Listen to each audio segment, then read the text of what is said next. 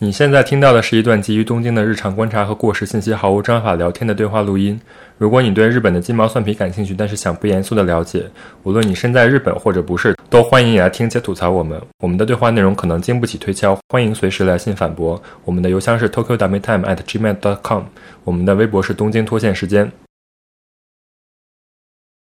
今天参与对话的主要人物有唐一，罗二。周三，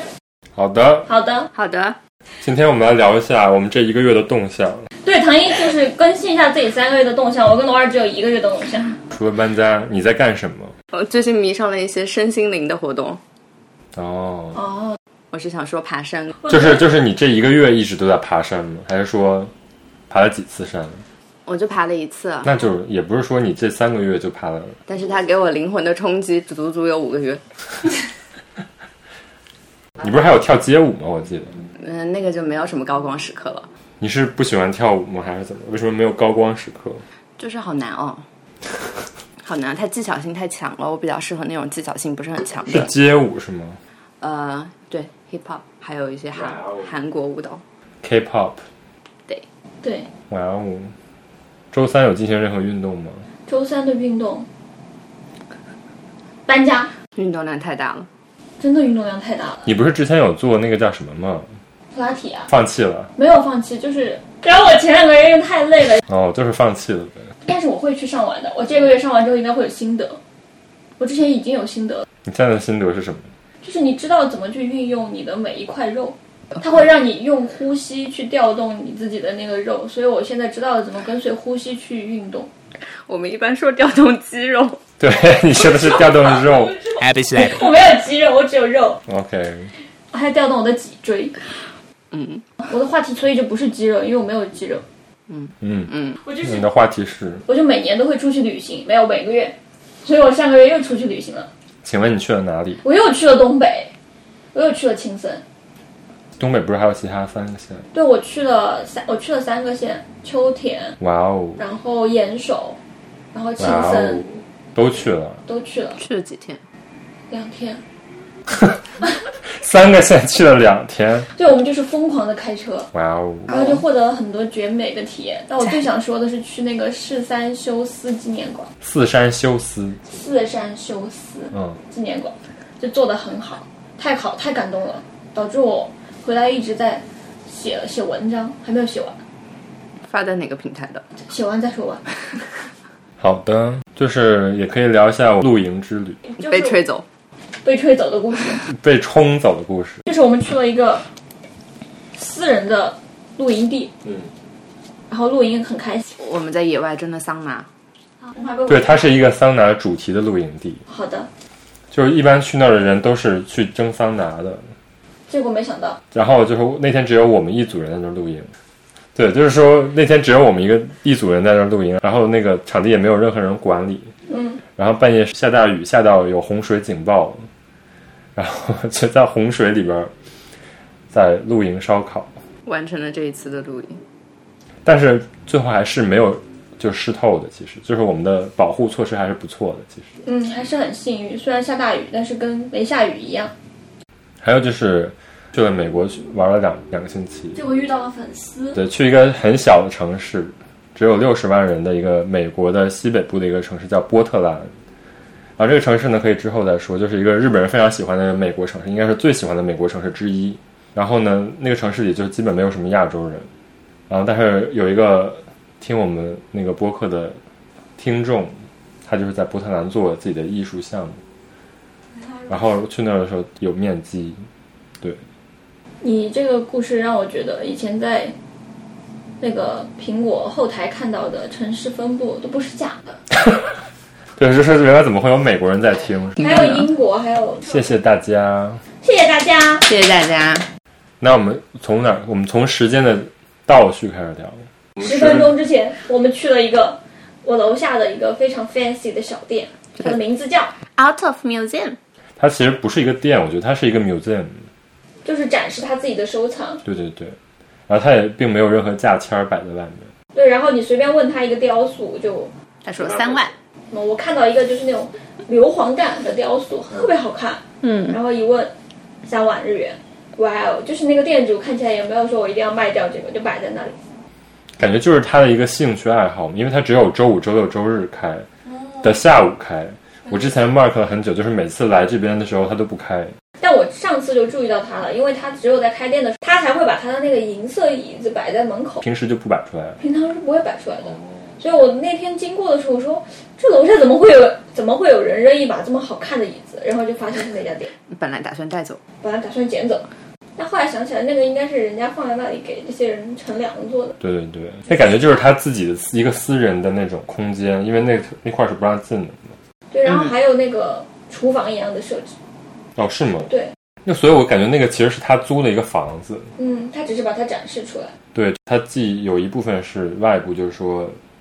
我收藏东西想要的话，你可以买，里边就是完全是我自己的我喜欢的东西，嗯但是内外是一体的感觉。他可以住在那儿吧？我感觉应该是可以住在那儿，因为它就是一个住宅的一楼。对他那个自己的房间里面摆了很多生命之树，是墨西哥非常有名的一个形象。我之哦前一度打算自己买，但是一个可能要十万，哦，就是一个树形的。然后我就很想进去看一看，我就问他能不能进，他说不能不能的。你可能跟他混熟，他就让你进去了。我用什么方式跟他混熟？跳舞扯远了。所以你家这附近还是挺多这种小破店的，哇，太多了！因为这边往下北走，走的路上全都是那种小破店。而且还有一个很大的公园叫雨根木公园，对，但我从来没去过。刚刚才听过，请你去一去。你上次来古根签，我们住在上一个地方的时候，你就过来帮我们发现了古根签的公园。对，走到哪儿都发现公园。你就是个公园发现其者。实公园有很多，就是如果你不往那边走的话，你是完全不会发现的。这边的小公园是挺多的，而且我家楼下再往前面走有一个那个小的 live house，嗯，你去看了吗？我没看，但是我看了很多人每天晚上都有演出，下北泽的年轻人，啊很潮。像北泽感觉最近就是有点过于年轻了，你不觉得？你就不喜欢吗？那我喜欢。就是我那天十一点路过的时候，我就发现全是二十岁出头的那种小女生。那但是你给我拍的那张照片，就是罗二那天拍到张照片，就夏北泽的那个金网对米港的那个地方开了一个台阶性质的，就大家可以坐在那个台阶上聊天，嗯，然后就有很多小女生坐在那里，我也会坐在那里，好的，你也是小女生，不是小女生，但是我坐在那里。我上次去的时候走过了台阶，就那家台阶背后有很好吃的，因为它那条街都是什么韩国、越南还有中国料理，东南亚菜，就很好吃。然后背后是自他鸭，而且它里面装修的时候用了很多非常异域风情的，嗯嗯，很东南亚的东西，还用了霓虹灯，看起来挺好。所以她那个地儿就感觉到了，即便到了很深夜的时候，都是一条非常多人的那种夜市的感觉。嗯我我有好几次从那边走，就是比如说晚上的时候，下北都会有人表演，然后就是我我在日本看过很多那种路边表演，要么就是在新宿的话，大家就是很冷漠的一个人在那里唱，然后下面有个人在听，或者你去。池袋那边也会有人唱的，但是夏北泽那个是唯一。那天有两个男的长得挺帅的在那唱歌，然后大家就离他们很远，然后一个女的在那里喊说：“我支持你。”然后那个男的说：“好好，我现在给你们给你们唱下一曲哦。”就是在晚上十一点的时候，这就是夏北泽。感觉就是应该非常帅吧？挺帅的，就是乐队的那种感觉。感觉就是非常的有活力。我今天上午去的时候，就是有一个捷克文化节，然后就有很多摆捷克吃的、喝的，然后就那种道具的东西、杂货的东西。然后还有一个就是定期会他办那个咖喱节，嗯，对，夏北泽咖喱非常非常有名。下辈子到处都是咖喱，对对对，然后他就是把所有的带咖喱的店都有一个那个，嗯就叫参加店铺嘛，嗯你就可以从一吃到一百，嗯，就每家都会有一些，你可以吃一点点。我刚才吃了一个冰淇淋店，是吃咖喱味儿的冰淇淋，好吃吗？就是比如说它有那个孜然味儿的冰淇淋，然后有胡椒味儿的冰淇淋，然后有那个肉桂味儿的冰淇淋，它就叫 Curry Spice 我 Gelatoria，好像标过这家店，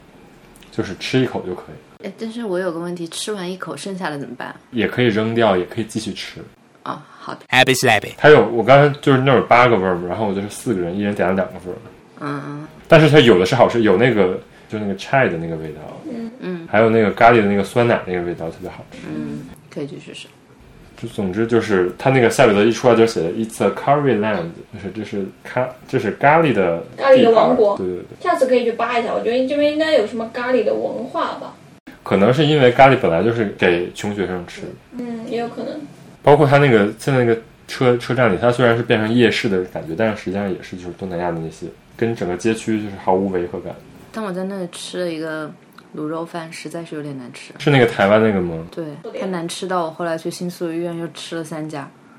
应该就是在那边找好吃的，那边的泰国料理还蛮好吃的，对，我下次去试试泰国的。可以看看。你们家楼下不是也有一个吗？刚才看的那个 Green 那个应该挺好吃的。 Green 咖下面应该是两家就是有历史的小店，因为靠近那个 Live House 的话，我看每天晚上都会有人在那里吃。哇哦，不愧是下北泽。所以你还想念文京区吗？暂时不那么想念，就是不想念是有这种感觉。文京区，就是没什么吃的是吧？自己做饭吃我现在我现在在家里做饭的频率会变高哎， ，Why？厨房变对好了厨呀房，变大了呀。而且你家可以随时丢垃圾。哦，对啊，我是只有周三跟周六可以丢垃圾，所以我每到周三早上三点钟，我还在那里削土豆。为啥？就是因为当天早上可以丢垃圾，所以我就趁着可以丢可燃的时候，我就会把我之前买的两袋土豆全部都削好，然后做好土豆泥，然后放在冰箱冻起来。凌晨三点吗？ 削土豆就是为了扔垃圾啊、你可以吃带皮土豆，其实对健康非常好的，你可以试一试。那我下一次试一试吧，或者我我还是买藕好了。藕也要削皮吧？藕哦我现在还是削的，但我可以不削。 Happy slappy. 好的，结束这个争 论。总之就是歪到了吃垃圾的争论。 对，太歪了。但是，一般现在二十四小时扔垃圾的 mountain 还挺多的我不是呀，哦。 我那个房子连塑料瓶都不能扔，不能扔是什么？就是他们没有扔塑料瓶的位置，就是说我们这那个怎么扔啊我们这个楼啊，塑料瓶跟那个玻璃瓶建议大家去便利店。可以这样？对，哇哦，那说明管理费应该挺便宜的。两千块，周三这个楼，挺贵的，但就包网啊，我觉得还好。日本的网也挺贵的。我也要搬不家。要搬家了吗？要搬去哪里啊？那个以 K G D O 还是就是一个非常 fancy 的墨黑的附近的地方，石靠大桥，是靠大桥。对，欢迎来玩。虽然我也不知道那附近还有什么，但是那个附近公园特别多。嗯，那边还有一个巨大的墨黑的什么天空庭院。对对对，反正那边现在就是就是东极嘛，他想打造那个沿线叫田园都市线的沿线，嗯就是三茶是最有名的那个地方，就是以三茶为中心，他想改造那个街区，就是正在改造。怎么说呢？就是年轻人会，他会希望聚集到那个区域去。那个，它有它有一共有三条线，往那个二子渔川走那个叫田园都市线，嗯，然后往自由之丘走那个叫东横线，然后东横线跟田园都市线底下还有一条线是叫大井町线，它就包成了一个三角形，然后它就是那个三角形，它就希现在正在改造那个三角形里边儿去，这样它就希望更多人来坐东极的电车，然后它的战略就是吸引更多的年轻人到这儿来，所以就是它现在那边多了很多年轻人开的这种，比如说自由之丘也是现在慢慢年轻人多起来了嘛，然后二子渔川可能更多的就是年轻的家庭住的地方。它就是有不同的这个每个站有不同的自己这个定位，然后组成了一个就是一个三角形。所以现在这种电车公司都不开百货店了，而是对他们现在就是比较发展这种 local 的战略，对对对。包括小提琴，我们之前也聊过嘛，就是它发展下北泽，而不是说在新宿。它之前就是完全把新宿建得很好，现在新宿那个小田急百货不是要拆了吗？对，对，然后它就是之前都是希望把人从郊区拉到市中心，但是现在就是希望每个站都有一些自己的特点。很好啊，我觉得这种街区很好的，下次可以去那边再继续看看。对，到时候可以来田园都市线附近我。现在第一个倒是十分钟之前去的，在倒叙。昨天去的，我昨天去看了，嗯、国立科学博物馆的一个展，它是日本设计中心的三泽遥研究所做的，它每一个展品是一个大柜子，所有的展品的。说明是在抽屉里面的，然后你在看它的时候，你就不停的去拉开抽屉。开展的时候，真的跟它的展品发生互动，就是在这个拉抽屉的过程中，嗯，里边就是大概就是说明是吗？对，可能这个拉开之后是一张纸的说明，也可能拉开之后是几个骨头。然后日本人不是很很会搞这种策展嘛，尤其是搞自然科学类。这个斑马的纹路，它不会只说斑马，它会说这个斑马呢，它是这种斑马纹，同样有斑马纹的呢，还有瓜子。 Happy slappy. 就是那个那个抽屉打开，就是有有几颗瓜子，你就会觉得它的那个视点特别的可爱。哦，它因为国立科学博物馆还是给小学生比较多嘛，是吧？因为它在那个上野公园里头，是吧？对对对对，然后很多小学生会去看恐龙啊，是的，是的，是的，里面是恐龙，然后一些那种稍微有一点点天体观测的东西。对对对，感觉很少有成年人专门会去看。成年人带小孩去，然后嗯还有一些老年人，所以它还算是一个比较全年龄向的，哦然后解说解说的比较好的，所以它那个那个展就真的非常非常的可爱，看学到了一些很自然科学的知识，然后最近嗯突然、就因为昨天的事情，突然对自然科学博物馆产生了兴趣，打算再去走访这个。好像在那个台场也有一个科学馆，叫米莱康，对未来对科学对馆，对，那个是有一个巨大的地球在那个电子屏的地球，是的嗯，它的玻璃瓶在三幺幺的时候还碎过。啊它是靠近就是大学的宿舍，就以前在东大的时候，学生是可以申请那边的，就是日本我国知道家那提个供的宿舍。嗯，然后因为那个房子特别的大，就比东京都的房子都要大很多，然后房租又便宜，然后那个房子的对面是一个以前去过南极的船，滞留在南极还是出过事儿，后来第二次人去救他们的时候，发现有一只狗在那个船上好像活了下来，所以他们就把那个。好像狗带了回来，所以那个船到现在还在那边展览，所以去未来科学馆可以顺便去那个船上看看，就是那条传奇的南极科考船，哦，那个狗呢？我我忘了我这么是 狗还是熊，反正是一个动物。是狗还啊是熊？ 一个熊怎么会在船 上？是有这么一个故事，但我知道一直知道那个船，就是因为他们三个是在一条线上。嗯，未来馆经常之前在展一个特别奇特的展，嗯就展什么 YouTuber，好像是展那种展， 展 YouTuber，但嗯他经常会办一些比较现在比较超现实，嗯嗯，就是因为太远了，我觉得但他就办这个东西会吸引那些小孩子啊或者嗯感兴趣的人去嘛。它的策展应该是挺强的。我之前就看过它有办过猛犸象的展，嗯它是真的把猛犸象讲的非常详细，嗯，就是一个巨大的展。应该也可能有大学合作吧。嗯，应该是有的。然后它的那个四楼那个投影的，就环幕的那个投影做天体的，就有非常多日本最高精尖的那种投影公司，就经常跟他们合作。然后经常看 Twitter，他们就会说我们最近这个这个这个这个技术的投影营呢，然后要做一个这个这个这个天体的一个重现。嗯，嗯，所以关注 Twitter 可以看到。是那个影院是吗？对对对对对。哦，但就太远了，就不太方便去。嗯，对，可是海鸥线很漂亮。海鸥线是挺好看，嗯但就是因为那边可能是台场填海造陆嘛，所以它就嗯吸引一些这种我觉得是比较年轻的这样的一些东西，它会过群去。体，对还有包括 Team Lab，它其实也在那边。对，但也要关了好像。已经关了，哦，八月底。嗯，我都没有去过，我没去过，就关了。新 Map 它那一块已经算商业版图了，你总能看到的。但反正还会再有的。对，好接下来一的，个话题，下一继续倒叙。倒叙就是唐一刚才说那个，我觉得连起来了。去了四山修斯纪念馆，你就不会说你只看过一个互动的了。因为我在四山修斯纪念馆也有一个这种互动的装置。嗯，我不是之前去东北了嘛，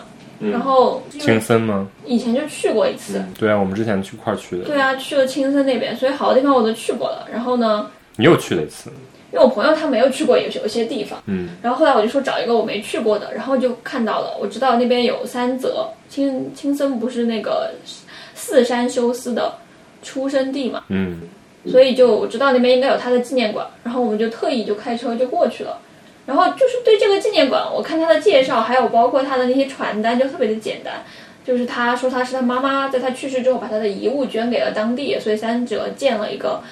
这个纪念馆。嗯，然后呢，我就一开始没有期待很高，觉得可能就只是一个普通的纪念馆。但是四山修斯知道的人应该很喜欢他，不知道的人就是他就是一个日本很有名的比较疯子的一种剧作家，这亚文化小一主个，诗人，一个天才，可以这么讲。然后他跟那个嗯后来有导演吧？他也是，然后他引起了就是东京的那种什么小剧场运动嘛。他写了很多那种剧，包括他跟横尾中泽，就是现在的一个大艺术家一起做的那个叫《天井战夫》，在当时是很反叛、很有那种先锋精神的这样的一些东西，到现在就是很多人在日本也很喜欢他，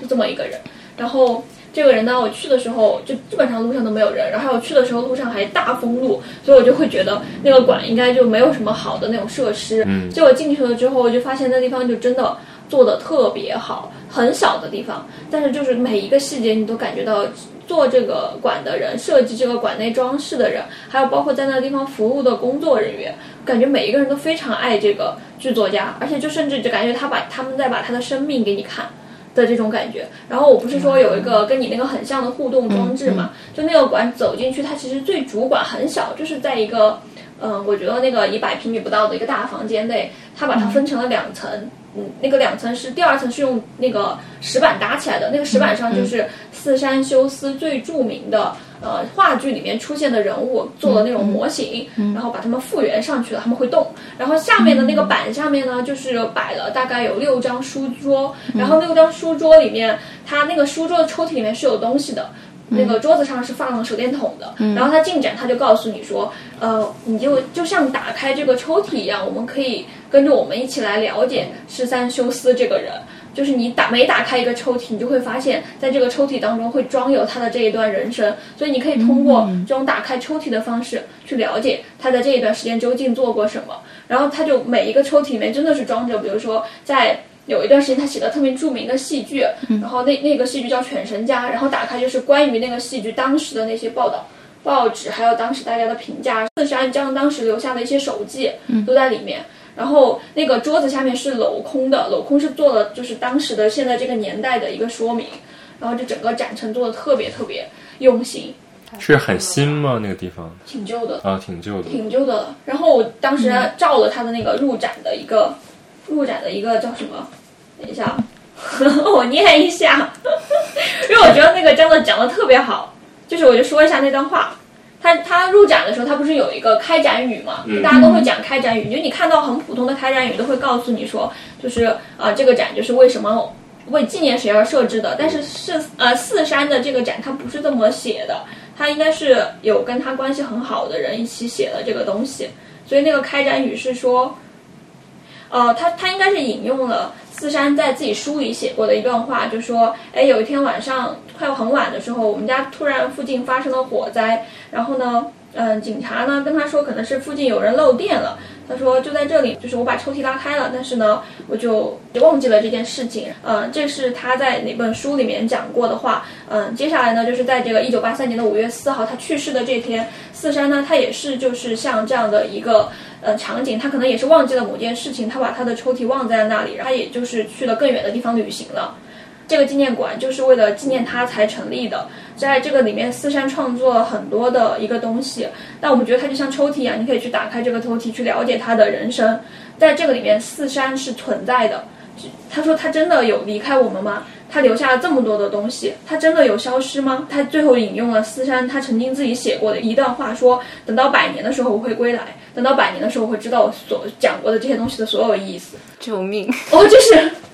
我当时看了这个，我都崩，就是我就觉得哇，怎么会写那么好？然后这个就只是一个开展语而已。所以我当时看了那个，就看了以后，就是其实你就算不了解他，但你也知道这个人真的是很努力的在写自己的东西，他真的是有给这个东京的，就是或者是日本的这种戏剧史上留下过很灿烂的痕迹。最打动我的，除了这个展陈之外，是我当时有出去买，第一个是出去买了个周边，那个周边它就是一个一百元的纸袋，就你看到就我挂在门口那个，然后那个纸袋其实就是个购物袋，而且你看没有什么特别的地方。然后我当时还买了别的东西，买了的时候我就跟那个服务员说，我说我要那个，然后我当时心里在想，他会不会把那个袋子打开，把那个剩下的东西装进去？嗯，结果，结果那个服务员他就原样的把那个袋子很好的包好，然后跟别的东西一起递给了我，说、哦这个东西就是你拿走。然后我就想他好懂啊，因为他知道我可能是喜欢这个袋子，所以想买这个内容的。然后他们那个馆虽然很小，但是在馆后开辟了片空地，那个空地上种了一些植物，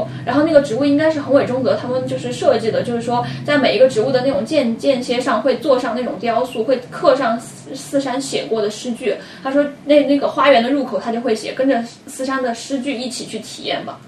在这个风里，好用心啊！我、真的好荣幸！我当时看完就就那个馆嗯没有什么人，但是真的很好，而且应该就是没有什么钱，也展成可能也五百日元的样子。嗯，你就看这个图，这个展陈，就可能你觉得它质量是五百日元，但我觉得它的那个美学的感觉真是超过三千了。应该就是很厉害的人做的吧。还有里面还有天井战服的全部的海报，而且就是嗯四山他每年的，我觉得他们那里面的人真的很懂，就是他们那个馆每、每每次都会定期策划展，可能每个月一期，大家会上演小戏剧。都会有哦，小话剧、小话小话剧那种。然后这些海报他们全部做成海报直接卖，所以我带了一个回来，就是那个，就是三百日元一张。但是做的很，就是应该也是有刻意找人设计，然后还有之前的，然后有一张特别大的天井战夫的，我就问那个我服务员，我说这个我想要，他说这个早就卖完，他说对不起，他说我们这个就是去年的东西，他没想到今年就就是大家买完了之后还想要这个内容，就过去的人应该都是很喜欢他的人，好想去啊，好红火啊。可可以去看看，但是就很远，它就是不是在青森的市市周边的在，三泽那边，而且是很远，在一个草地的尽头里面，特别的远。就是它的完全的它的老家的感觉。就是他的老家，他把他的东西捐给了他老家，他老家应该是想办法把这个东西给建起来了。嗯，真好。而且你刚刚描述的他那个第二层的那个，他那些以前天井战夫演制的那些模型，都是非常非常经典的角色。这些角色现在在很多日本动画里面啊都能看到，比如说一个指向的手的形象，还有用钢架在搭的那种舞台，还有一些那个时候的比较亚文化的一些矮人啊、模型人偶啊，嗯，真的太好了，我想去。包括他之前那个，我之前说过那个三上宽也是很受他的影响。嗯，他其实就当时就号召年轻人去怎么说，拥抱自己想做的事情，就是就是内心冲动里应该去做的那种事情。所以就是不管是直接或者间接影响，他都是影响了很多当时那一代的文化的这种始祖。真的是伟大的精神领袖。嗯，但是呢，现在就可能渐渐的就被大家遗忘了，可能就有这种对趋势。特别喜欢他的人应该会，而且就是像夏北泽这边不是有很多那种小剧场嘛，他们当年其实也就是这一代，然后搞那些运动。不过我当时看他给天井战夫做的东西，那个那个纪念馆特别好笑，就是它其实本来不大，但里面它有一个小房间，就是你可以进去一张一张的听他们当年的资料，就坐在那里就看 DVD，他会给你放，你可以你可以自己选择听。然后他就展出四山他们当年给那个天井战夫做那个话剧宣传的时候，他好有创意。他就说大家当时都是做海报，但他不是，他把那个海报做成了新闻记事。所以在那个新闻记事上面，他就会有区块说会有别人对这个当场的这样的一个内容的评价，还有就是当时别人大家的一些议论。然后那个所有东西都被他们保存下来了，但那里都可以看到，就我觉得做的特别好。就那群人本来就做的东西就很好，很好，很好，可以去一下。但太远了，我觉得东北吧，就是一是个你得要有一个很好的计划才能。我们之前三个人一起去的时候，也就是因为那边太远了，然后所以没有去。但我现在就是这次又去了石河田，不是当时说那个石河田那个路上全都是那种艺术展嘛？嗯，但艺术展仍然做得很好，但就还是很凋敝，嗯，还是啥都没有。嗯哦，我还看了一个那个，我就看了，应该是伊东丰雄，他们给一个小市做了一个棒球场，但他那个棒球场，就你近看它就是像一个贝壳扣在地上一样，但是就是它是全木造的那个是吧？里内里是全木造的，嗯但顶上像一个贝壳一样。但我觉得最绝的不是近近看那个贝壳，是我们开车去那边的路上，那边全都是居民区，那你可想而知，全都是夏北泽这边这种矮的矮的不行的居民区。然后那个市它的旁边就是山，嗯，然后你就在居民区里面穿梭的时候，你就会发现路的尽头突然出现了一个白色的像半形月牙的东西，然后越近就是那个棒球场。那个棒球场叫什么？ 好，我我知道那个叫什么什么 dome 对什么什么洞大馆是不是？啊，就是大馆，在大馆，对，就是大馆树海洞对对对，那个建筑本身还是挺震撼的，是挺震撼的。但是它它在一个鸟不拉屎的地方的感觉。对，然后就是它跟我那些建筑完全就不违和，甚至因为它还在秋田好像棒球特别火，哦，秋田出了一个那个棒球选手是吗？那个叫什么农农业高校，嗯你们不知道吗不？知我道不看棒球，哦我不看棒球我也知道叫什么金足农业，对对对，就是就是因为好像说棒球一直就有那么几个高校最厉害，嗯但这个农这个农校就是不知道为什么就突异军突起，拿下了某一年的那个甲子园的冠军，好像哦，但我去那边真的什么都没有，就是什么都没有，你搜那些东西都没有。好像不是有一个那个秋田的有一个玻璃塔吗？你没有发吗？哦，我知道了，那个应该是你在发了吧？在一个岛上，就是秋田的电视塔呀、这个是在那个南鹿岛上面的，这就在岛上在南吗？鹿岛上面。就说这个塔上面还有这个棒球选手的那个签字什么的，就是当时是整个县民的骄傲那种感觉。他好年轻啊！我刚看他才二零零一年的，对他，他他火主要还是因为长得帅，好像就是代表了秋天男人的形象。好像秋天男就是听说秋天男生女生都是很就是俊男美女比较多，但是你没有发现什么。我在路上没有看到什么，但我看到秋天犬，啊，好的，就是各种地方都有那种，就是我们去那种地方还有，呃，三百块钱看一眼秋天犬，然后我就进去看一眼，就只能看一眼，对，你可以跟他，你可以叫他，然后就没了，三百日元就没了。对，你看着他呀，对他欣赏他呀，不挺好？哦，是很多吗？不是一只啊，一个两只，很贵啊，再宅情物嘛，我理解的。三百日元看两只狗，那么大，秋天啊，但你朋友的狗是免费看的呀。我没有秋天我哪有朋友有养秋天？ Happy slappy. 就是因为那个嗯喜不亚的那个八公，它就是秋天，所以他们其实是有跟大管市缔结那个契约的。然后他们还把当时在就是运行上的一节电车运到了那个大馆，有专门建一个秋田的那个馆，然后放在那里，然后介绍那个喜不亚的八公的事情，忠犬八公的事情。嗯哦我一直以为八公是柴犬。不是，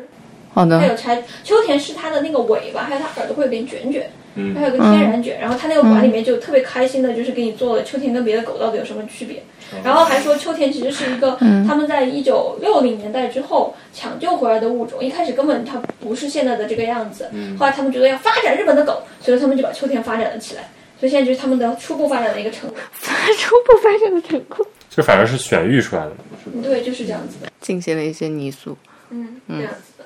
东北还是挺好的，就是除了太远了，而且就是觉得会有一点害怕之外，害怕为什么呀？去了岩手那边嗯嘛，那边不是三幺幺嘛，就我再下去那两站就是之前什么海啸的那些地方，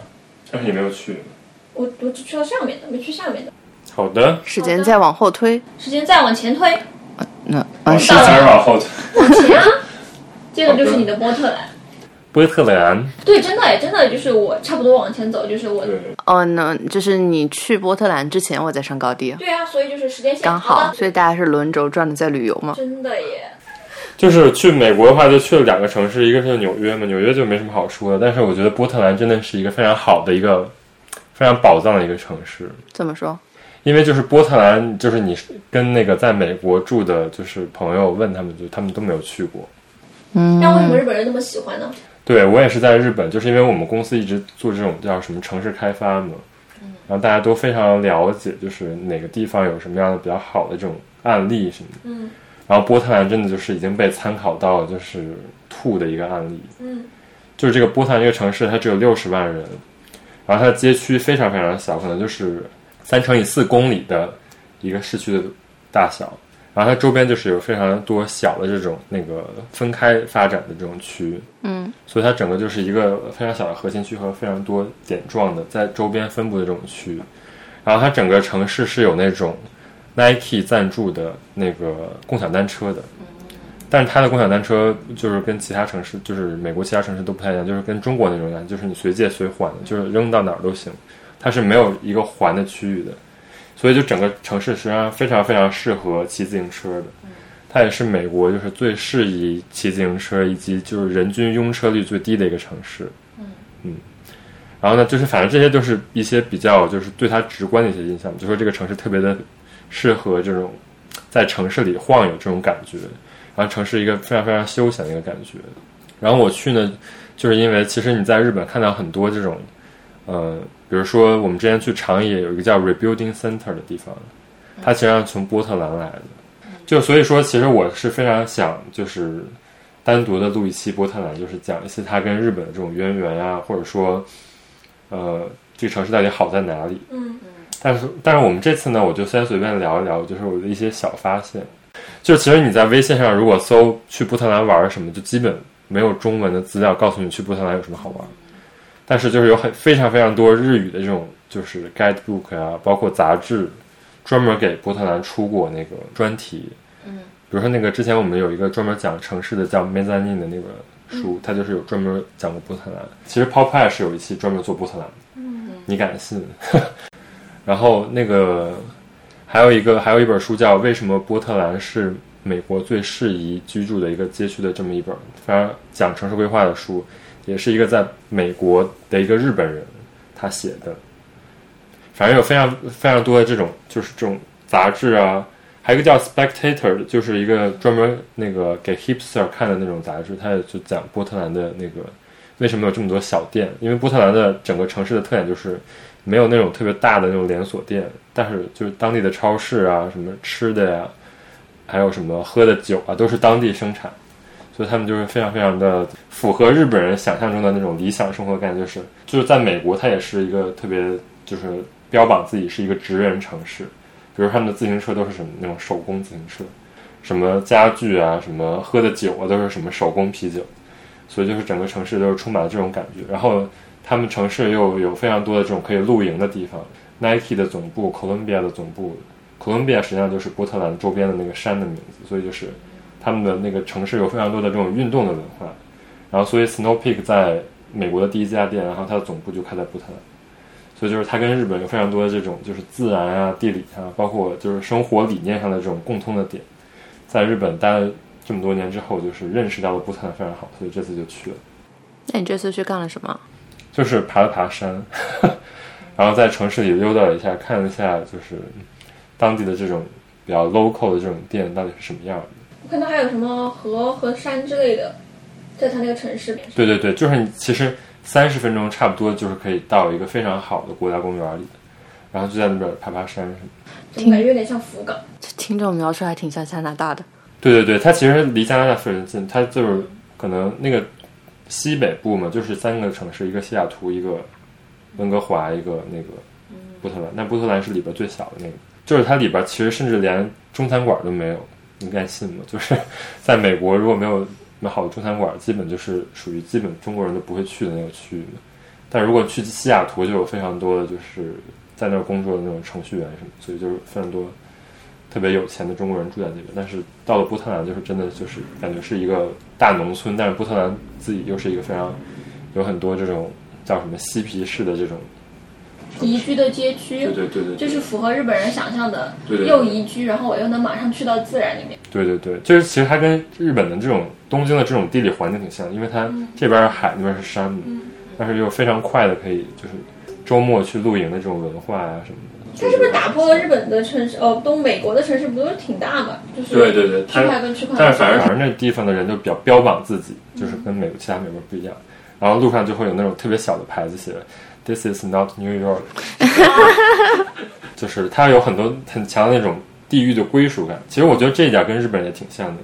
因为日本人他也会觉得，就是说虽然有很多地方很好，但是我还是属于我自己这个地方。嗯，就是说我可能住在小地方的人，他也有自己的那种嗯骄傲，就是说我我不是住在东京，但是我也有自己的这个地域自豪感，所以我觉得跟日本还是有非常多共通之处的。对对然后呢，就是在那儿，就是就是那个地方都没有什么中餐馆嘛，然后也没有什么中国人住在那儿，但是就是遇到了一个华人的中国的一个听众朋友，对对，然后就他带我溜达了一下，然后最后就把我送到机场，然后省得打车钱。 电话电话， 就是感谢这位粉丝。对感感谢省了不少打车所以钱。他觉得波特兰怎么样？他当时就是搬到那儿的时候，他就是觉得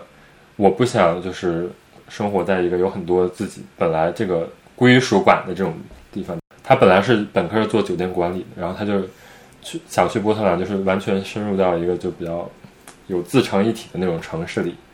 然后去那儿成有一个自己的新的 community，他是这个打算去。所以那他还挺嬉皮的。他他现在是在那儿做艺术，他在一个画廊工作，然后他就是跟我说，就是在城市里很少见到，就其实非白人都很少，因为那个城市总的来讲是一个很，他理念特别白人，就是那种比如说非常有机的东西啊 这种，移民也是就是，比如说我来这儿开一个这个餐馆而已，而不是说真的就住在这儿。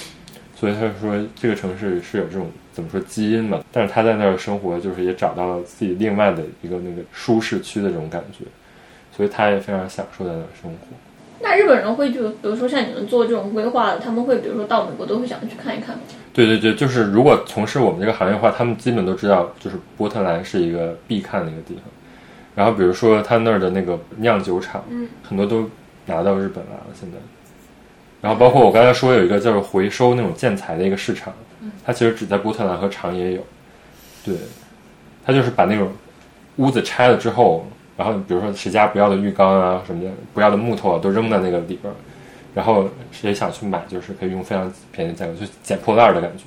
然后买回家自己装。啊对对对，就是 DIY 嘛。这个东西在日本不是也非常的那个，大家就去敲敲那个打打这嗯种做家具。感觉 p o p e y 其实能在这里找到十个题。就 Popeye 专门做了一期关于波特兰，当然是一四年左右，因为在日本叫波特兰 Boom，就是波特兰热，实际上是二零一零年左右的。因为那个时候，就波特兰当时写了一个，就是说我们这个城市叫 Artisan Economy，就是职人经济，就是他的他很倡导，就是我都不用那种大公司的东西，我都是自己手工做的东西，比如说鞋也是手工做的，衣服也都是淘的那种中古的，就反正跟日本就挺像的，就很像日本地方创生做的那些啊，对对对，所以就是日本，日本现在很多地方，比如说在那个德岛那儿不是有一个叫那个卡斯亚吗？就是他那儿做了一个 brewery，嗯，就是当地的那种做的那种啤酒，然后现在都卖到东京什么的，其实就是有点参考波特兰那种感觉。怪不得。那其实也是有说明的，就他们不仅仅只是参考这个街区，对对对参考人家的生活方式。对，包括那个 Ace Hotel 第一家也是在波特兰，嗯，然后还有一个杂志叫 King Folk 也是在波特兰。它哦是那个嗯它是波特兰的杂志，对对对。哦，对，所以说我觉得他现在，比如说慢慢他把这生生活方式普及开了，比如说露营啊，比如说那个叫什么，就这种回收的当地那概种生念。活方式，对循环经济吧。对对对，对对对现在就是开开始就是现在变成全世界的一种风潮，但是但是它最开始本源可能你就找到在波特兰，然后比如说波特兰有超级多的那种咖啡馆什么的，就很倡导不是那种工厂里生产的豆子然后运到这儿，而是说我就在这儿生产，然后每家都是有不同的味道的，这样的话就可以让整个城市的所有人都有自己的那个 business。他很倡导这种小生意，而不是倡导那种连锁型的那种就是在美国其他地方很盛行的那种经济，所以就是感觉整个城市人，大家虽然都不是说赚非常大的钱，但是大家都赚自己足够多的钱，所以就是我觉得可能现在就是这种经济模式，慢慢的可能就在日本也开始普及开，就是说没有说那种赚很多钱的那种大的牌子，但是每个每个咖啡馆都可以有自己的受众群，所以我觉得总的来讲还挺像的。然后包括那个大代木那儿有个叫 Paddlers Coffee。他也就是非常波特兰，他就是卖波特兰的一些东西，所以反正就是在日本看到太多波特兰的痕迹，然后你去波特兰就会发现，就是他的生活方式是真的就是跟日本，就或者说可能是跟日本有相通的，或者说日本学他的，或者你找到这个那个东西本源就是在那个地方产生出来。嗯，对，所以我觉得就是作为一个旅游目的地，就是一个非常好，就是说可能没有那么多，就是真的旅行去的那种景点儿，但是你就可以找到这种，找到一些很很多生活的细节。这个城市有很多它自己独特的地方，不，但是我觉得就是不光对于那个，不光对于美国和日本人来说，可能这种东西在中国它也开始流行起来了，所以就嗯，是然后有人听了你的讲述之后，他们就去波特兰寻找案例。包括自行车嘛，这个文化也是在波特兰。波特兰下了飞机，它有一个专门组装自行车的地方，这样的话你就可以带着自己的组装的自行车直接进到这个城，就不用坐地铁什么的。所以就是它有很多就是倡导这种这种生活方式的东西，现现在就是可能年轻人都比较开始喜欢这个东西，所以就是我觉得将来它会成为一个非常好的一个旅游点。但是它现在你搜它的中文的那些，就是基本没有任何，它只教你去怎么怎么在那儿吃到好吃的东西，可能。但是不会说教你在一个城市里怎么去找到就是这种，嗯，你可以参考的生活方式啊。所以我觉得就是通过比如说日本的这种事件，反而就是可以就是了解一下这种生活方式的事件，我觉得挺好。看起来确实挺不错的，特别便宜，就是非常适合就是去旅游作为一个就是比较好的一个就是目的地嘛，就是那你得坐飞机过去不是吗？这怎么说？但是我觉得也就是机票钱，因为它生活成本真的比其他美国大城市低很多。对对对。嗯。或者说，在美国的人，他们都就是，除非你是非常非常嬉皮士的那种，你可能喜欢波特兰，但是一般的美国人都不会说去那儿玩的。嗯所以它只是日本行业里面大家通称的这个知道的城市，而不是比如说只要搞这个行业的人，大家都会知道，不分中国还是日本。在中国，其实如果你对城市规划很了解的话，你知道波特兰的规划很好。嗯。但是不会说真的把这个东西拿到中国。明 白。但它不是在什么每年的什么宜居城市排名，好对像都有它，对对像对摩农它口它啊什么的。对，好像在 Monaco 里边，它是唯一上过榜的美国城市吧。因为就是 Monaco 非常讨厌美国城市的那种，大家都干都要开车我的我也挺喜欢日本的呀。对啊，对啊，所以就是可以看出来，就是他比较倡导的是那种，自然一点的然概后念你，去美国其他城市都是到处都要开车的嘛，但是波特兰就是你可以骑自行车的。嗯，对，我现在能搜到关于波特兰的消息，什么无税收入高，对对对，因为他那儿是免消费税，所以买东西也特别便宜。所以你在中文搜的话，就会搜到奥特莱斯在哪儿这种 信息。然后你还能搜到波特兰日本花园。对他那儿有一个 VM 五座的日本花园，嗯原来然后还有一个很有名的中国花园，在叫苏州一个叫叫什么苏州园林，哦，在城市中心， 但是一看就是那个日本花园就是保存的比较好。那个苏州园林就是一个那种老华人建的那种花园，嗯，就已经凋敝的感觉。所以就是有一些这种很有意思的一些，比如说可以看的东西。然后那个城市里到处都是那个广告，那个广告叫我这次也是发现去美国发现这个 app 叫 Field， field 然后它是一个倡导多元成家的一个 app。那不很适合我们群吗？不就是很适合吗？空闲时间，然后它的广告就是因为它周边那个有很多瀑布嘛，它就是说那个广告的广告语就是这个 app 让你的生活，呃，流动的像那个瀑布一样。哇哦，好好的，哇，我被安利到，然后你进去的时候，你就可以选你是男还是女，你是男男 couple 还是女女 couple，、然后你想找男男 couple 还是想找女女 couple，、还是想找男还是想找女，哇，然后哦你的性别倒也是有二十多个性就是性取向可以选择，然后你想找的是什么？比如说你想找多的还是哇 就是你的所有的癖好你都可以选。那比 Tinder 的那个广告高级多了。Tinder 不是最近在涩谷中心挂广广告嘛？然后那广告语就叫做什么？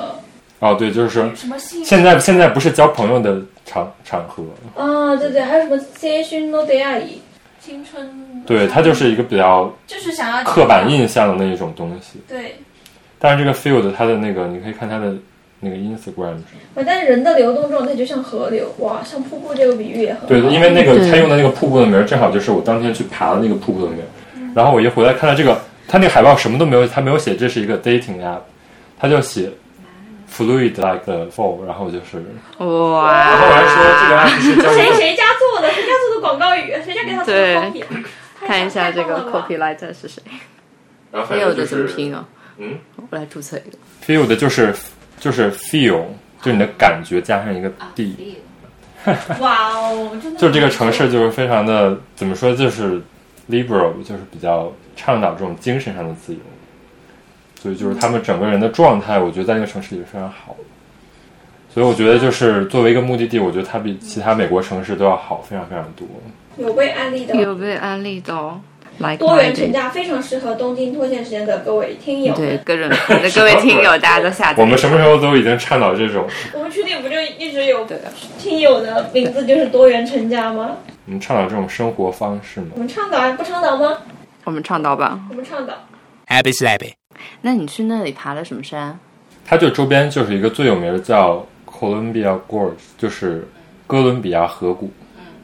然后它底下就是一个 nude beach，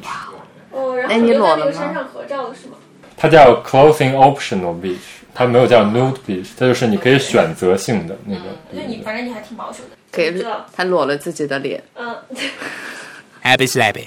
好的，立马就安利这到。是一个很好的故事。嗯，好的，就是如果讲这个城市具体为什么好，就有很多这种，比如说学术上的分析，比如说这个店到底是怎么去运营的呀，嗯，这个牌子到底是怎么去思考跟这个城市的关系，这个比如说 Ace Hotel 它是怎么去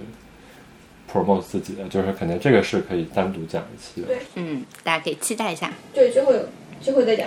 那我刚好可以接着你这个说，因为因为你最近爱上爬山了，对我爱上爬山了，爬一次我整个人灵魂被洗涤五个月。嗯，唐一去了爬山之后，给我带回来一个礼物，当当当当，就在你的背后，带了一根树枝。那是那个穗高山的顶上的对山顶的一个树枝，山顶都不是都没有树了吗？有的有的有它的，山顶不都是石头的吗？山顶是有树啊、的，有一些些树，对，而且说明你爬的山不够高。三千一百九十米，还可以啊，哦，日本第四高了。爬你总共爬了多少米？它呃有它有那个 app 可以记录的，是不是？对对对，我那个先讲一下我爬山的， 我爬山我就是从呃一个平地，然后第一天爬了往上升了一千七百米，爬那么高，一天就爬一千七，对，然后往下降了两百米。第二天是往上升了，呃，第二天是下降，然后爬的那个往上升是爬了五百米，往下降降了两千米。就是第一天我们没有爬山，就从第二天才是爬了两个山峰，然后往下走，就这样一个安排。因为就是在山峰的另一边有一个住宿的小屋，然后我们就一路一路上升到就是比较缓的爬，是不是？依然也很高，但是不是它的山顶。山顶是比较陡的那种，对对，山顶是。 就是像猴子一样，要双手双脚爬上去的那一种。所以是后五百是那种比较艰难的爬，对对前一千七是有点像徒步的感觉。对，可能前一千是比较像徒步，然后从后面的几百米开始就是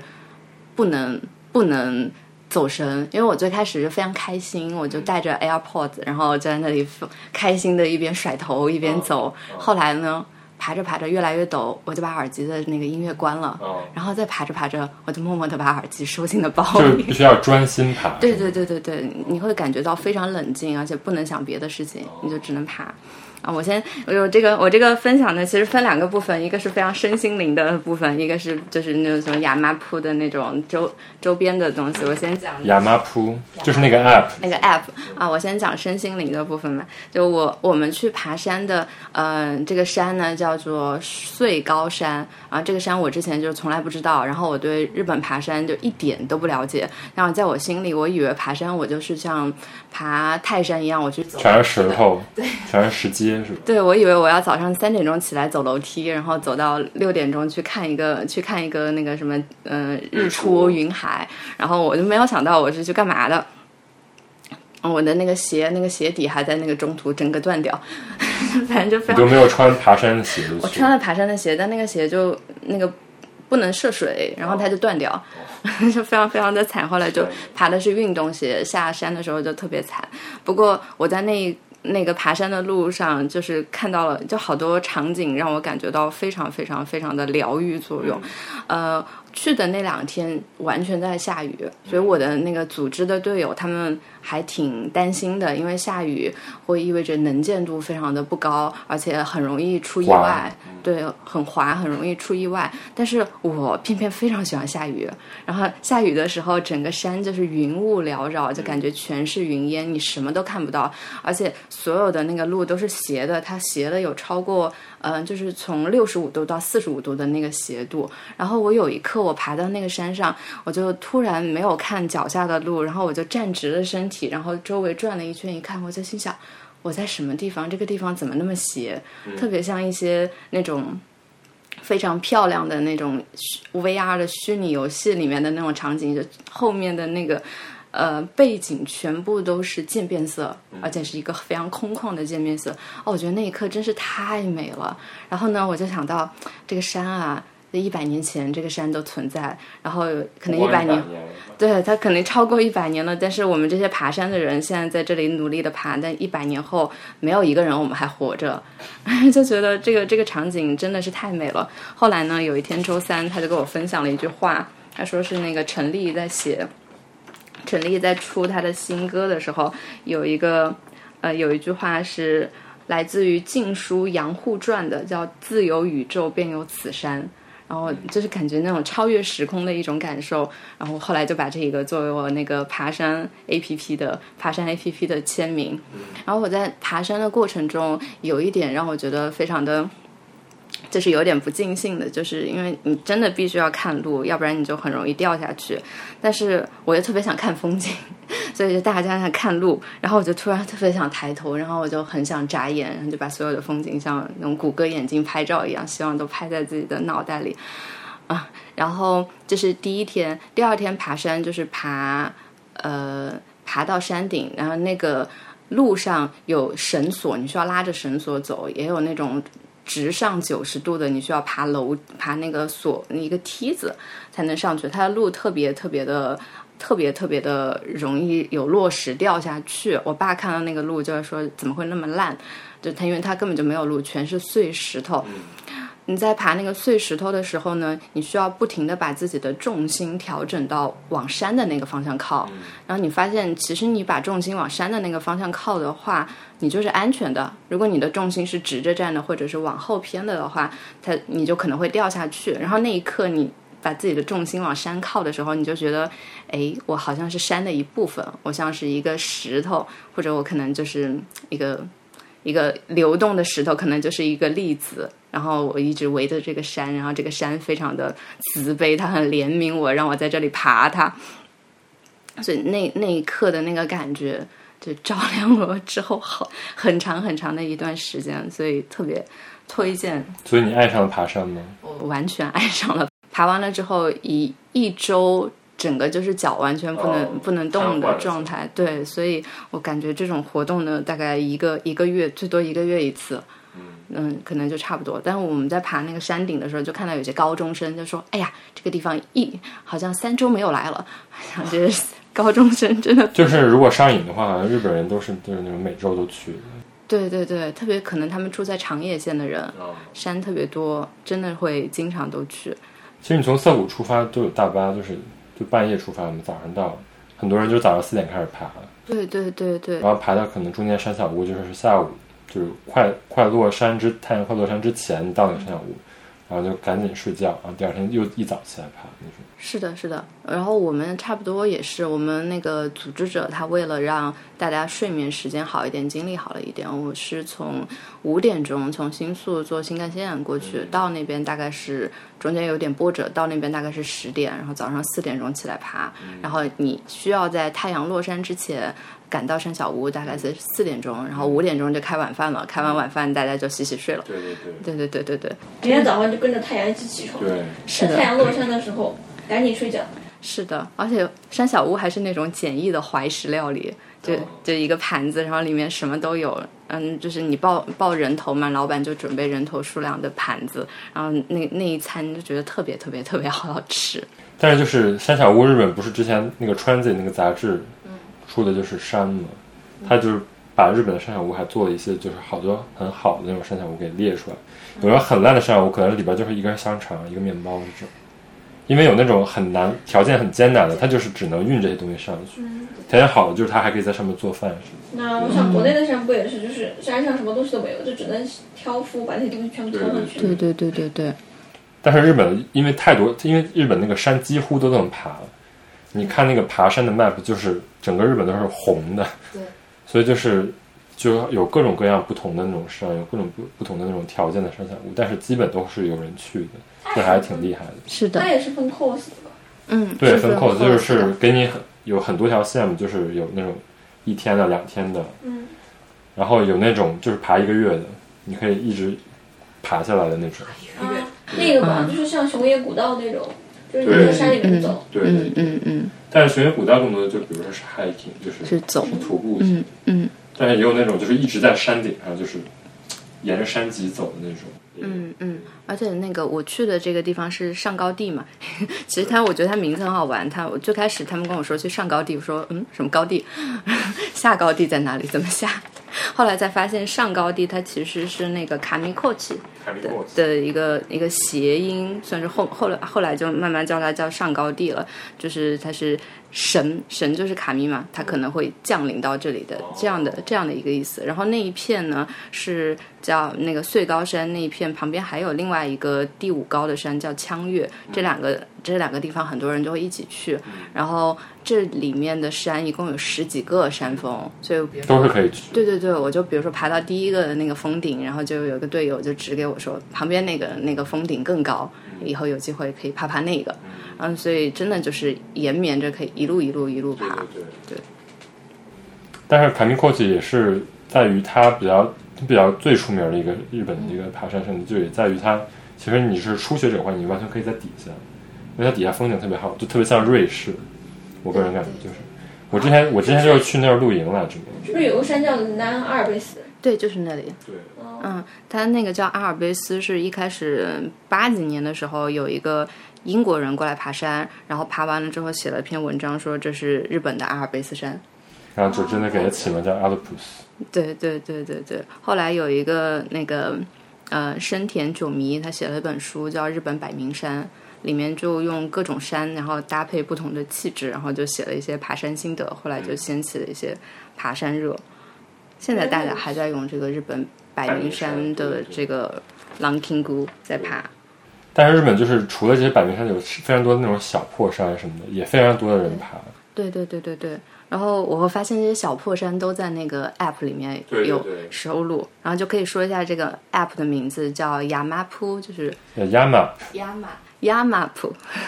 嗯，Yama 是日本的山的意思，然后后来就他把后面的那个 ma 加了一个 p，就是 map 的意思。这个这个 app 呢，是我查了一下，我发现这个 app 好厉害，它得到了好几轮的融资了。它 A 轮融一一六，它一五年的时候是因为很多人又兴起了爬山热，爬山之后，一五年死了特别多的人，是有当时有史以来几十年来数据最高的时候。后来呢，就有他们最开始是做那种地图定位的，然后就有个人就说，就我们要搞一个 app。A 轮呢，他们就融了融了融了一笔钱，然后跟那个日本的日本国土地理研究院得到了他们的许可，然后拿到了日本国土地理研究院他们的那个地图，然后你就可以在这个 App 上下载它的离线地图，用你自己的 GPS 定位，你就可完全能知道自己在哪儿了。那个地图真的好不一样，因为打开谷歌地图，这是一片白的，它可能只标了这个是最高峰，就是三千多米，然后其他路。对，什么都没有，但是雅马铺它就是标的是等高线图，然后你可以根据等高线去走，而且它的那个，嗯、嗯、它很保证每个爬山人的安全，是因为它用的是算法。我看了一下他们网站上写的是说，比如说，呃，我跟你爬山，我们俩已经到了那个没有信号区，但是如果我们旁边的人有手机，大家都开着蓝牙。然后离那个基站比较近的人，他就会得到那个比较远的人的那个定位，然后就报给基站，所以基站会一直知道这个人他走的路线对不对。所以但凡只要你稍微走偏那个你原来规划的路线一点点，他就会在你的手手机它会突然开始大叫，对，所以就非常安全。然后我还看了一下他们那个网站上面。他们网站的内容做得很好，做得很细，有各种就是教你如何爬山、如何避难的。然后很多很多的山，他们会专门写那个长文，就讲这个山的路为什么大家都容易迷路。然后大家请看这个地图，这个人他就是走错了，然后这这个他就走错了线，他就绕了一截儿。然后呢，你所以你应该在这个路口，就是这个宽的，这个有两棵树的是错的，这个窄的有一棵树的，那里才是对的。这写的非常非常非常的细，然后里面的社群也好，然后他自己做的内容也好，真的是做的很好的一个 app。很多人就是因为他们那种人，他会沿途照相，你就是可以看到，你想去一个山，你就会看到前面前一天都有人发自己爬那个山沿途照的相的景致，比如说你想确认一下这个地方是不是安全什么，你就看他的照片什么，然后它也会有地方，比如说有那个警报的标志，就是这个地方如果有个树倒了，然后就有人报告的话，就所有人的地图上都会显示这个地方有一个树倒，然后包括你如果附近有人在用 Yamap，他就会告诉你你附近有人在用，就是可以打个招呼什么的。就是嗯我是觉得他拿了国土研究院的资料，应该谷歌地图拿不到那个资料，嗯嗯，对他应该是拿了特别许可，对对对，是这种是是，机密啊，对就对是属对。于就是山嘛，山上的那些数据肯定是一般来说是不能公开，也都是测测绘的嘛，是吧？而且谷歌地图也不能吧，嗯嗯嗯，就是不能去测这个东西，它也不能，它除非上山，嗯，嗯然后去测量。对，所以在以前就是因为没有这些，拿不到这些数据，很多爬山的人只能在那个外边买地图，说然后明拿是指国南家针。就是有投资，啊，然后我还我看说到投资，我看了一下他们那个给他们投资的，呃，一开始会有一些技术公司投，然后从那个 B 轮开始给他们投的，就会有一些很多地方银行，因为亚麻铺它是爬山嘛，它就会带动一些地方经济，所以它现在那个呃 App 它写他们的那个三条主线，就一个是规避风险，一个是社交，一个是带动地方经济。嗯，对，因为就是吸引很多人到这种小地方爬山嘛。他们总部在福冈，福冈是有很多 IT 企业，是的呀，嗯，后来他们还现在有就是跟各各种那种山系的生活品品牌在合作，然后开发产品，然后他们就是跟卡西欧什么合作做那种手表啊，对可穿戴设备也有。反正现在做的挺好的。是很完善。登山本来就是一个很厉害的分类，感觉登山也可以抛出来单独聊一期。对，主要是在日本真的是男女老少都登山，真的是男女老少都登山，你在国内就很难想象，就是如果你的爱好是登山的话，你是一个非常那个怎么说 hardcore 那有种，点就是老法师的感觉。对，你就你就得飞机飞到一个地方登哦山，但但日本真的就是我开车可能但几十我我们几十家分钟就可以我们家不登山，我们没有登山的概念。但是大家会在山里面远足，我们不是对远足，就是去山里面玩儿。嗯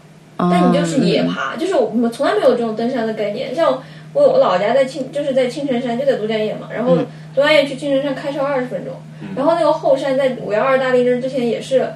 什么就是它上面就是有一些农家乐，然后你就这么野着就爬上去了。然后后山其实你可以走那些可能没有太多路的道，就是不是有特别安全的措施，但是这种山真的是很容易迷路的，就是如果你是没有的。这而且就我们那边还有那种国家森林公园，你进去了之后真的什么都不知道。嗯进去就迷但就路是。大家对这种东西就是感觉我就是上个山而已。嗯，就每年那边那个叫什么，夏季都会下暴雨，一定会死人，嗯就大家都已经习惯了。就是就是你听到那边的叙述，就是、哦，今天上面又下暴雨了，就那边的人又没嗯了。听到是这样的叙述，而不是说今天那边下暴雨了，说那边嗯就是现在被困住了没有，就跟日本这边成体系的完全不一样。但是主要还是因为，比如说在日本是一个比较，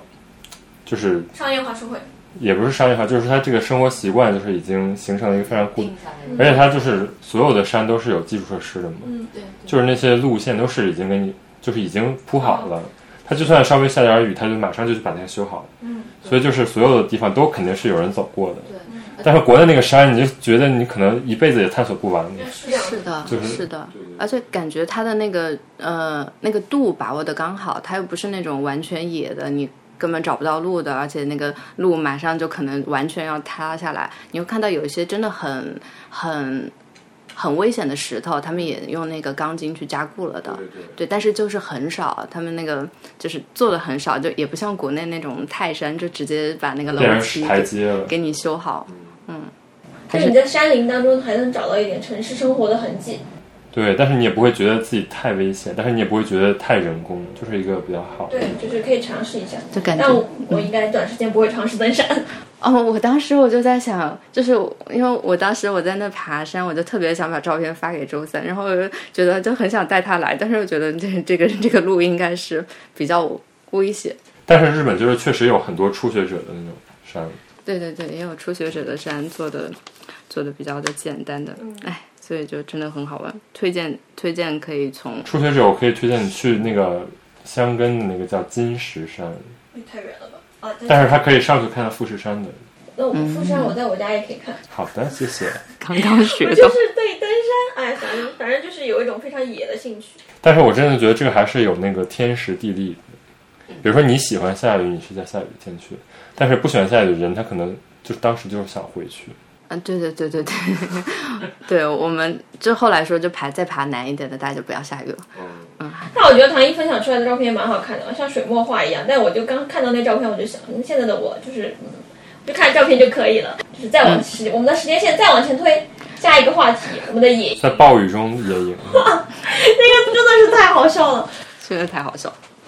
真的就是谁去过之前会想到下那么大雨。天气预报也没有想到。我们白天去的时候，我们是先到了，我们是去了纳须对，一个可以大区一个非常偶像类的地方，叫 Good News。它是一个做饼干的一个企业，做了一个小的社区中心一样的感觉。他把那个比较有名儿的一些咖啡啊，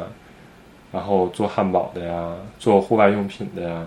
都放在他那个做饼干的工厂的边儿上。他选品眼光非常尖啊！我嗯们我们当时不是在一家店对啊榴莲嘛，然后那家店对啊用的牌子，我回家就买了，哪家店啊？就是户外用品那个吗？就这个吗？对，就这家。嗯，它叫 Pabayers。Pabayers 是在同生的一个工厂里的一个店，对在群马的一个店。对，然后这个这个牌子，它其实我去乐福特找过，乐福特有个跟它很像的，好像是叫 Dalton，D U L T O 嗯 N 那个牌子。那个是一个就是挺美式的一个对，店。那个的价格跟这个牌子出的其实一模一样，但是这个牌子只卖八百日元，那个牌子要卖几千。那我一开始是在 Loft 看到的，所以我在那个户外用品店以为我以为它就是我要买的那个牌子，结果我发现他们俩不一样，因为他们把手颜色不一样。嗯我就去搜搜上面找，然后我就找到，就发现这家店的，就是除了这个东西之外，它还出了一些，它出的东西不多，还出了什么那种放杂志的架子，然后那个架子好像之前就在那个 Popeye 还是还是那个 Casa b l u e 推荐什么百名品的时候，我就把它给选进去，然后它出的东西少，但是经常登上那种杂志的推荐，嗯，然后就是大家非常爱用，然后里边也有那个伪造的巧克力，对，它伟大的巧克力跟很多艺术家合作画它的巧克力包装，样，对他把它店做成那种流线型的，对，然后上从面专根门做据了很多巧巧克力的陈设，嗯根据伟大的那个山那个路线来的，嗯然后还有什么就是比较生活范式，就是可以有理发的地儿，嗯，然后有画廊什么的。但它主要还是一个卖饼干的，因为它纳区那个地方有很多牧场，生产那个 butter，嗯。然后它就是做那个叫 brown cheese brother 那个饼干。那个好像是一个什么循环的，什么牛乳吧，他还给了张纸，哦上面发着放着插插画。对，反正就是他那个地方卖这个饼干的，就是排大长队。嗯，对。然后他就是借由这个饼干这个品牌，就扩展了当地的一系列生活方式，所以就那个地方就感觉变成了纳须人民的一个，就是周末去的那种好地方。因为纳须本来就是一个比较荒芜的地方，大家都是去看看动物啊，那边有草泥马牧场什么的，对，大家就是去看草泥 马的，主要是。然后也有那个水豚的那个纳须动物王国。可惜没有去那里水豚第一名呢。对对那我们去的那个露营地不就在那个纳须动物王国旁边吗？对对对。但那天雨下太大了嘛，没有来得及看动物。 对，然后我们去那儿本来就是，其实就是露个营，然后那个地方比较著名的就是它的那个桑拿是芬兰桑拿，嗯，它真的是建了一个芬兰小屋，然后就是面朝了一个 Windows XP 一样的草坪，就那个应该是那个人的私人像牧场一样的地方，对，应该是他家的牧场，好爽啊！然后现在就不牧羊牧牛了。它里边种的那个牧草，它后来卷起来了，你可以看到那个，嗯，对对对，它就那个那个就是去喂牛喂羊什么的。但是它应该自己不养这些，它可能就是卖把那个草卖出去。但是它这个地方也可以变成一个露营地，但是就是它因为是一个牧草的场，所以它太野了。然后车在里边开就是会陷在泥里，哇，真的，太我们嬉的皮啊车就了。是已经陷进去好几次。然后就是在暴雨中我们就是强行支撑着活了下来。哇，我觉得那个最后来回想起来，就是你会看到，我们不是那天他是打雷电嘛，嗯，所以就是雷电是直接落在草地上的。对，的吗？你没看到吗？你背对那个草地，啊在另一个时空线，我们可能已经被雷电打死了，你不知道。哎，我那两周就特别好玩，可能有一周被那个雷电打死，另一个时空线，另另一个时空线在那个山这么上惨摔的下来吗。？因为但你是去很查美那种新闻，真的会有，就是比如说在雷电，你不要玩手机就行。但你在草地上也有可能被打中的呀。它一般是打树吧，我就也首先要离开树，远离树，然后往空旷的地方跑，然后没有水的地我方。们那个地方挺空旷的，所以但是还我们跑无可跑啊，反正就是在那样一个瞬间欣赏了雷电，因为帐篷我们是一堆人就只躲在一个并不大的天幕上，但我们那个天幕织的还不错，就是一晚上都没有天倒幕。就掉跟掉瀑布一样，自制瀑布。对，然后那个水就打在天幕上，我们从下面看上去，它会有非常非常漂亮的涟漪。好的，苦中作乐。但就是你倒过来想，你会觉得那真是很艰苦的条件。但你在那个瞬间，你是不会去想这个瞬间有多少苦的。对，那个瞬间已经被自然不是，就你在那个瞬间，你就会觉得我就是解决解决，就是比如说现在的这个事对，就眼前现在现在雨没有打到我身上那一刻就 OK。对对对，然后下一瞬间就是天上没下雨，我们就起来放放烟火。然后天上要下雨，那我们就撑着伞回去。我们当时七点钟的时候还回到那个小屋，就是大家还睡着了，特别好笑。就是雨最大的时候只能睡觉。对，就睡觉就还爬起来，然后又爬出来，又把东西煮来吃了。解决那个瞬间能吃到肉也挺开心的。反而烤肉烤到十二点，我感觉对我来说可能不是解决，就是过了 下下一段下一段。但你现在回想起来，就会觉得雷电有可能会打到你啊，但是在你那个时候就会觉得那雨还没有掉到我头上。不雷不会打到你。好的， 雨没有打到我头上，然后我们还在放歌。我我感觉那一天特别的穿，特别的那种迷幻，但是那个我觉得那个才是真实的野营体验。嗯那真的很棒。 你在一个就是 就设备非常好的一个草地上，嗯，那确实不叫对野对营，那就只叫露营。而且就是我，我就对那个我们所有人都在小屋里面睡着那个场景，真的印象太深刻了。因为大家都很饿，六点钟的样子回到了小屋，我们七个人，所有人都睡着了。然后所有人都睡着，大概过了半个小时，大家就陆续起来，雨停了，然后就去烤肉。但那天确实有洪水警报，对，我但我就是如果那个场地它的排水不够好的话，你肯定是那我个们地就方。冲下去。但就是还有一个平行时空，我们三个都被冲下去了呗。对对对。对，就是我们现在是在一个各种交错的平行时空当中录成了这期播客。所以其实这个也很考验，就是你野营的时候，你选址是很重要的。啊你是有时候就是你整的看来你是一个在一个平的上面，但是它有可能是一个山坳，啊，然后那个水就会积到你这儿啊来。对，我们那天就是录到那个老板后面就没有来，老板说我九点要来，老板根本没有来。老板说我的朋友要来，根本就没有来，只有我们在那在那片山里面，那也不错呀，就是独享的一个山。还有星星。对，嗯，后来还早上还泡了个桑拿，蒸了个桑拿。那个桑拿还是挺好的，我觉得，对对对，反正也是很推荐大家去那个地方。很棒的一个地方。就是国内的朋友可以看摇曳露营剧场版，嗯什么鬼？这么 Happy slappy. 那个桑拿的特点就是你在那个芬兰小屋里，他们当地人在家里蒸的那种桑拿是可以烤香肠的，对，所以就是他边蒸桑拿边烤香肠，然后他就是一直在不断的蒸，然后再出来泡冷水，再蒸再泡冷水，让你的身体形成这种什么循环，冷热交替循环。还蛮好玩的。而且冷水是浴缸呀，我第一次在草地里泡浴缸，对对对，太好玩了。他就拿了一个废弃浴缸扔在草地里，然后灌了点冷水。对，然后老板还有一堆唱片，他说你们晚上可以播，然后他也没来，他把他的门感觉他是一个就是那种退休的那种萨拉利嘛，有一个自己的爱好，农场主，对对，在里边建了一个自己的那种放音乐的一个地儿，然后觉得这个地儿也可以出租出去，他就顺便出租出去，那也挺好的。但他也没有弄得特别商业化，好的，好的，那我们还有什么话题？没了。